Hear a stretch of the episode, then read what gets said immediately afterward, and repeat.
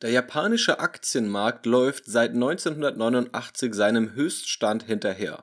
Welche fünf Erkenntnisse gibt es daraus für Anleger und was solltest du darüber wissen? Das erfährst du in dieser Podcast-Episode. Herzlich willkommen zum Aktienrebellen Podcast, dem Podcast für Menschen, die ihre finanzielle Zukunft selbst in die Hand nehmen und sich nicht blind auf den Zufall oder Berater verlassen.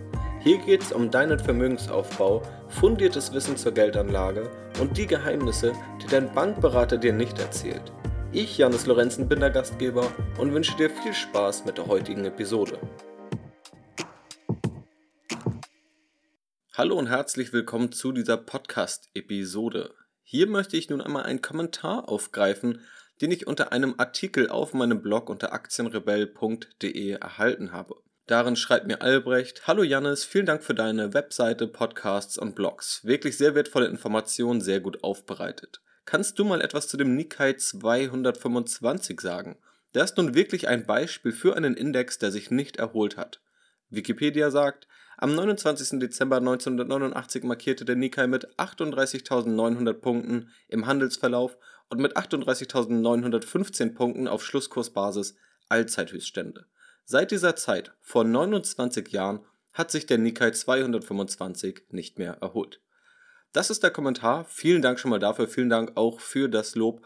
Und hier möchte ich nun einmal darauf eingehen und dir die wichtigsten fünf Erkenntnisse zeigen, die du womöglich als Anleger auch dazu kennen solltest, zu diesem speziellen Fall, diesem japanischen Aktienmarkt, der Entwicklung dort seitdem, da auch der japanische Aktienmarkt oft von Experten genutzt wird, um damit zu argumentieren, dass Buy and Hold nicht funktioniert und dann darauf schlussfolgernd verkaufen diese dann ihren eigenen Börsenbrief oder irgendeinen aktiv gemanagten Fonds oder ähnliches. Und das ist eben ein oft genutztes Argument und das möchte ich hier mal etwas entkräften und dir meine Meinung damit auf den Weg geben und dir auch zeigen, wie du ein solches Szenario für deine eigene Geldanlage vermeiden kannst, bei der du 29 Jahre dem Höchststand hinterherläufst. Erkenntnis Nummer eins: Diversifizieren ist essentiell. Wenn wir die Entwicklung der Aktienmärkte anschauen seit 1989 und zwar weltweit, dann sehen wir, dass die allermeisten Regionen gestiegen sind, beziehungsweise im Durchschnitt sind die Aktienmärkte gewachsen, die Aktienunternehmen sind wertvoller geworden, im Durchschnitt über die ganze Welt betrachtet. Japan ist nun ein Beispiel für eine Region, in der das nicht der Fall war. Und das verdeutlicht, dass wir unser Geld streuen müssen. Denn ein solches Szenario wie das in Japan kann natürlich auch wieder passieren. Auf einen bestimmten Indikator werde ich gleich noch eingehen, um das womöglich auch zu erkennen oder zu vermeiden, in, ein, in eine solche Region zu investieren. Nichtsdestotrotz ist ganz essentiell, auch beispielsweise als deutscher Anleger, nicht alles nur auf die Wertentwicklung des deutschen Aktienmarktes zu setzen. Oder solltest du aus Österreich kommen, eben den österreichischen Aktienmarkt, aus der Schweiz an den Aktienmarkt der Schweiz. Also das ist ein ganz großer Fehler, den Anleger immer wieder begehen, den sogenannten Home Bias. Sie übergewichten ihre eigene Region, das Land, in dem sie leben. Denn wir beziehen nicht nur unser Arbeitseinkommen aus diesem Land, womöglich auch irgendwann die Rente, sondern setzen dann eben auch darauf, dass der Aktienmarkt sich positiv entwickelt. Und sollte er das nicht tun, dann leidet jegliches unserer Einkommen, womöglich jeglicher Vermögenswert darunter. Allein deshalb ist es wichtig zu diversifizieren und auch deshalb, um nicht zu riskieren, bei einem Höchststand, wie hier in Japan gezeigt, zu investieren und dann eben von diesem Aktienmarkt abhängig zu sein. Denn Japan war wirtschaftlich sehr, sehr gut aufgestellt vor diesem Aktiencrash, hatte starkes Wachstum, aber das fehlende Wachstum, was danach stattfand, ja, nach 1989, als die Kurse dann gefallen sind, als die Wirtschaft nicht mehr wirklich gewachsen ist, da waren es dann andere Länder, die nachgezogen haben. Und solange du dein Geld streust, dann profitierst du eben im Durchschnitt von dem Wirtschaftswachstum. Und vielleicht hat mal ein Land kein Wirtschaftswachstum oder die Wirtschaft in einem Land schrumpft, in einem anderen Land wächst sie dann aber dafür und füllt sozusagen diese Lücke. Und davon profitierst du eben, wenn du diversifizierst. Du gehst ein höheres Risiko ein, wenn du eben nur in ein einziges Land investierst. Also allein durch eine gute Diversifikation hätte man das schon vermeiden können, hier voll im japanischen Aktienmarkt investiert zu sein. Genau wie man heute eben nicht nur im deutschen Aktienmarkt investiert sein sollte oder nicht nur im US-amerikanischen. Erkenntnis Nummer zwei, vermeide hohe Bewertungen. Bewertungsniveaus können wir an unterschiedlichen Kennzahlen messen. Die beliebteste ist wohl das KGV, das Kurs-Gewinn-Verhältnis. Über diese Kennzahl habe ich auch in diesem Podcast schon des Öfteren gesprochen. Es setzt also die Jahresgewinne ins Verhältnis zu dem Preis, den man dafür zahlt. Im historischen Durchschnitt nimmt man ungefähr 15 als durchschnittliches KGV. In Japan wurden während dieser Phase, als es zu diesem Crash kam, beziehungsweise auch zu dem Höchststand, eben kurz vor dem Crash, kam es zu KGVs von 70. Also man hat das 70-fache der Jahresgewinne bezahlt. Und der Durchschnitt liegt eben bei 15. Und das zeigt schon, welche hohe Erwartungen an diese Aktien gestellt wurden. Ein ähnliches Phänomen haben wir zur Dotcom-Blase um die Jahrtausendwende gesehen, 2000, 2001, 2002, als Internetunternehmen wahnsinnig teuer bewertet waren und auch dort hatten wir teilweise KGVs von über 100 und auch das endete mit einem Crash. Also eine solch hohe Bewertung kann durchaus ein Warnzeichen für dich als Anleger sein. Um dir auch konkrete Anhaltspunkte zu geben zur heutigen Situation, und dabei beziehe ich mich auf die jeweiligen MSCI-Indizes, die in etwa 85% der Marktkapitalisierung eines Landes abdecken. Das KGV in Japan liegt heute bei 14,55. Zum Vergleich, zu den Crash-Zeiten oder zu den Höchstzeiten war es bei 70, also wirklich ein massiver Unterschied. Heute bei 14,55 was also schon eine deutlich humanere und eine relativ durchschnittliche Bewertung ist, mit positiven Gewinnerwartungen, also das erwartete KGV auf Einjahressicht liegt bei 13,3. In Deutschland haben wir ein KGV von knapp 16 aktuell und ein erwartetes KGV mit den Gewinnerwartungen von einem Jahr von etwa 13 und in den USA sind wir teurer bewertet. Dort haben wir aktuell ein KGV von 23, was definitiv überdurchschnittlich hoch ist, und ein erwartetes KGV von 16,6. Aber all diese KGVs sind noch weit entfernt von dem, was wir beispielsweise zur Dotcom-Blase gesehen haben, also um die Jahrtausendwende, oder was wir eben in dem Nikkei-Crash, also diesem japanischen Crash, gesehen haben. Das heißt nicht, dass es nicht crashen kann. Ein Crash kann nicht nur von einer Überbewertung ausgelöst werden, sondern da gibt es eben auch andere Faktoren, die wir vielleicht auch nicht vorhersehen können.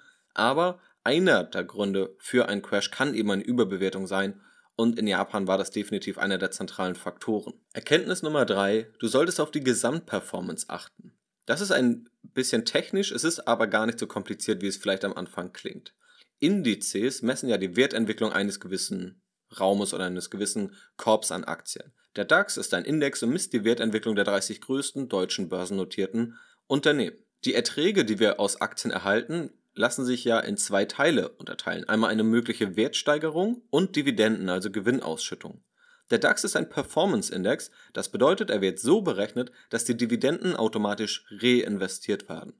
Allerdings ist der Nikkei, also der japanische Aktienindex, auf den sich gängigerweise bezogen wird, ein Kursindex, das heißt, alle Dividenden und alle Gewinnausschüttungen sind darin nicht enthalten, die werden dort nicht mit eingerechnet, aber natürlich sind Dividenden und Gewinnausschüttungen ein Teil der Rendite für uns als Aktionäre. Wenn man nun den japanischen Aktienindex beispielsweise, wenn man dort den MSCI Japan nimmt oder auch den Nikkei 225, also diesen klassischen japanischen Aktienindex, so umberechnet, dass man eben die Dividenden mit einberechnet, befinden wir uns schon heute wieder auf diesem Höchststand beziehungsweise je nach Währung über diesem Höchststand. Das heißt, dann hätten Anleger zwar sehr lange warten müssen, aber sie wären heute nicht mehr im Verlust, sondern sie wären auch heute im Gewinn gewesen. Und das ist eben der Unterschied bei der Berechnung eines Indizes, der Unterschied zwischen einem Performance-Index, der die Dividenden beinhaltet, oder einem Kursindex, der eben die Dividenden außen vorlässt. Relevanter ist für Anleger ein Performance-Index. Denn angenommen, Aktienunternehmen würden keine Wertsteigerung erreichen, würden allerdings 8% pro Jahr ausschütten, dann würde der Kursindex sagen, die Rendite liegt bei 0%. Dabei hast du ja 8% ausgeschüttet bekommen und der Performance Index würde eben das widerspiegeln und anzeigen, die Rendite liegt bei 8%. Deshalb ist es aussagekräftiger.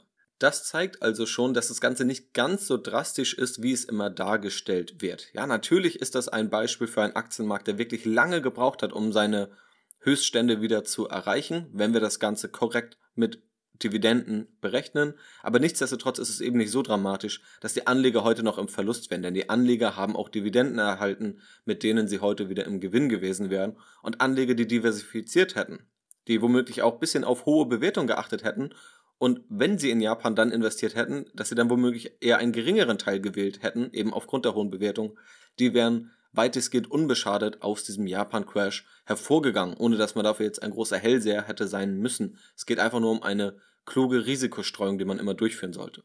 Erkenntnis Nummer 4 ist allerdings, dass Kurse immer fallen können. Das hat man gerade beim Japan-Crash gesehen. Da kannst du, wenn du möchtest, auch gerne nochmal bei Wikipedia dir ein Chartbild anschauen. Dort sieht man jedenfalls, dass über zwei, drei Jahre dieser Aktienmarkt wirklich rapide gefallen ist. Von knapp 40.000 auf unter 20.000. Also ein Verlust von etwa 60 Prozent.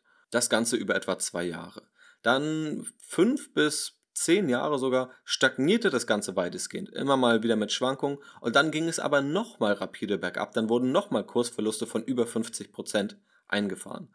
Dann stieg das Ganze wieder mal um etwas über 100 Prozent und dann fiel das Ganze wieder um etwas über 50%. Prozent. Nun befinden wir uns etwa bei der Finanzkrise. Das zeigt aber, nur weil irgendein Aktienmarkt oder eine einzelne Aktie, da gilt das natürlich genauso, sogar noch viel mehr, nur weil ein Wertpapier also mal um 50% gefallen ist, heißt es nicht, dass es nicht mehr weiter fallen kann. Dann kann es immer noch mal 10 oder 20 oder sogar 50% fallen. Das ist ganz wichtig, wenn du irgendwo investierst, wo ein Markt womöglich gerade gefallen ist. Das kann eine Chance sein. Es kann eine Möglichkeit des antizyklischen Investierens zu sein, einfach zu sagen, dort wo etwas gefallen ist, ist etwas günstiger geworden, viele flüchten vielleicht panisch dass das genau der Moment ist, wo du womöglich einsteigst. Da musst du dir aber immer vergewissern oder dir immer vor Augen halten, dass es trotzdem noch 10, 20 oder auch 50 Prozent bergab gehen kann, dass es immer eine ja, Möglichkeit sein kann, dass es dort eben kein Limit nach unten gibt. Natürlich wird ein Aktienmarkt als Ganzes nicht auf Null fallen, denn dann ja, dürfte es keine Wirtschaft mehr geben und das ist nun mal sehr unrealistisch. Aber erst einmal kann es immer noch mehrere Prozentpunkte nach unten gehen. Und Erkenntnis Nummer 5 ist etwas psychologischer Natur und besagt, sei skeptisch, wenn alle euphorisch sind. Gerade im japanischen Aktienmarkt waren alle euphorisch. Man hat große Technologieunternehmen damals gehabt. Die hohen Bewertungen spiegeln eben auch diese Euphorie wieder. Und dann kam eben das böse Erwachen. Genau die gleiche Euphorie hatte man zur Dotcom-Blase, wo eigentlich die Beobachtung richtig war, dass nun das Internet kommt dass das Internet alles revolutioniert. Das ist ja passiert, aber es ist eben langsamer passiert, als man dachte und auch weniger profitabel, als man dachte. Das heißt, auch hier war man wieder zu euphorisch. Vor einigen Monaten haben wir das Ganze im Bereich der Kryptowährungen gezielter beim Bitcoin gesehen. Beim Bitcoin waren alle euphorisch. Der Bitcoin ist rasant gestiegen, alle wollten dabei sein. Der Bitcoin ist weiter gestiegen. Dann wollten noch mehr Menschen dabei sein. Menschen, die sich noch nie für die Geldanlage interessiert haben, interessierten sich auf einmal für Bitcoin, ohne das technische Konzept dahinter zu verstehen oder irgendwelche Grundsätze der Geldanlage zu verstehen oder anzuwenden. Und in dieser Euphorie ist der Bitcoin nun um etwas mehr als 50% gefallen, zeitweise sogar um mehr als 70%. Wie es weitergeht, das wird keiner wissen. Einige behaupten es zu wissen, aber es kann nun mal keiner wissen, weil gerade der Bitcoin zentral von psychologischen Effekten getrieben wird. Aber es ist ein gutes Beispiel, wie hier wieder innerhalb von kürzester Zeit 50 bis 70 Prozent Kursverluste aufgetreten sind in einer Phase der Euphorie. Und hier gibt es auch unterschiedliche Typen von Anlegern. Es gibt einige, die bei jedem Trend dabei sein wollen, die jeder Euphorie verfallen, die dann auch ihr Geld in diese Produkte oder in Anlageinstrumente oder in diese Märkte stecken. Ich persönlich würde mich aber eher zu einem anderen Lager zählen und zwar denen, die eher einen Schritt nach hinten gehen, wenn eine zu große Euphorie entsteht. Wenn also alle euphorisch sind, wenn alle sich übertrumpfen wollen mit neuen Kursprognosen und mit neuen Wahnsinnsrenditen. Das ist für mich eher ein Grund, einen Schritt nach hinten zu gehen, das Ganze etwas differenzierter zu betrachten und angenommen, ich bin dort investiert, dass ich dann nicht unbedingt dazu tendiere, dort noch mehr Geld reinzustecken. Dort gibt es aber unterschiedliche Anlegertypen. Nichtsdestotrotz müssen wir objektiv festhalten, dass der defensivere Ansatz und eher der antizyklische Ansatz also nicht auf jeden Trend aufzuspringen, sondern eher dort zu investieren, wo gerade keiner hinschaut, wo also keine Trends sind, wo vielleicht irgendwelche völlig langweiligen Branchen sind oder langweilige Anlageinstrumente, dass das langfristig erfolgversprechender ist, als jedem Trend hinterher zu laufen. Das zeigen eben zahlreiche Studien, die ich auch schon in einigen Podcast-Episoden zitiert habe, die wir aber auch noch in Zukunft besprechen werden. Unter anderem habe ich einen Podcast zu dem Thema warum Trendaktien keine überdurchschnittlichen oder womöglich sogar keine guten Renditen liefern, geplant. Den wirst du auf jeden Fall innerhalb der nächsten Tage oder innerhalb der nächsten Wochen auch in diesem Podcast hören können. Also natürlich hat jeder seine eigene Anlagephilosophie und Strategie, aber mein Tipp ist gerade aus dem Japan-Crash, sei skeptisch, wenn alle euphorisch sind. Das waren also die fünf zentralen Erkenntnisse, die ich dir hiermit auf den Weg geben möchte, um auch diesen Japan-Crash auch für langfristig orientierte Buy-and-Hold-Anleger einzuordnen. Erkenntnis Nummer eins: Du solltest diversifizieren, also dein Geld über mehrere Regionen streuen. Erkenntnis Nummer zwei, vermeide zu hohe Bewertungen. Oder wenn du in Märkte mit hohen Bewertungen investierst, achte darauf, dass der Anteil jedenfalls nicht zu groß wird. Erkenntnis Nummer drei, achte auf die Gesamtperformance. Es gibt Unterschiede zwischen Kurs- und Performance-Indizes und für dich als Anleger ist in erster Linie der Performance-Index wichtig. Erkenntnis Nummer vier, Kurse können immer fallen, selbst wenn sie schon stark gefallen sind. Und Erkenntnis Nummer fünf, sei skeptisch, wenn alle euphorisch sind. Ich hoffe, dass ich diesen Kommentar damit gut beantworten konnte und ja, dass ich dir eine womöglich andere Sichtweise auf diesen Markt geben konnte. Falls du selbst womöglich Angst hast vor einem solchen Szenario, eben 30 Jahre lang dem Höchststand hinterherzulaufen, um das so eben ein bisschen einzuordnen und dir die Tipps mit auf den Weg zu geben, um so etwas in der Praxis zu vermeiden. Ich hoffe, dir hat diese Podcast-Episode gefallen. Wenn du mal eine Frage hast oder ein bestimmtes Thema, über das ich mal sprechen soll, dann gehe gerne auf aktienrebell.de, schreib mir dort entweder über das Kontaktformular oder lass mir einen Kommentar unter einem Artikel da und dann greife ich das Thema gerne mal auf. Ich bedanke mich in jedem Fall bei dir fürs Zuhören. Ich hoffe, dir hat diese Podcast-Episode gefallen und ich wünsche dir noch einen wunderschönen Tag. Mach's gut, bleib rational, bleib rebellisch und bis dann.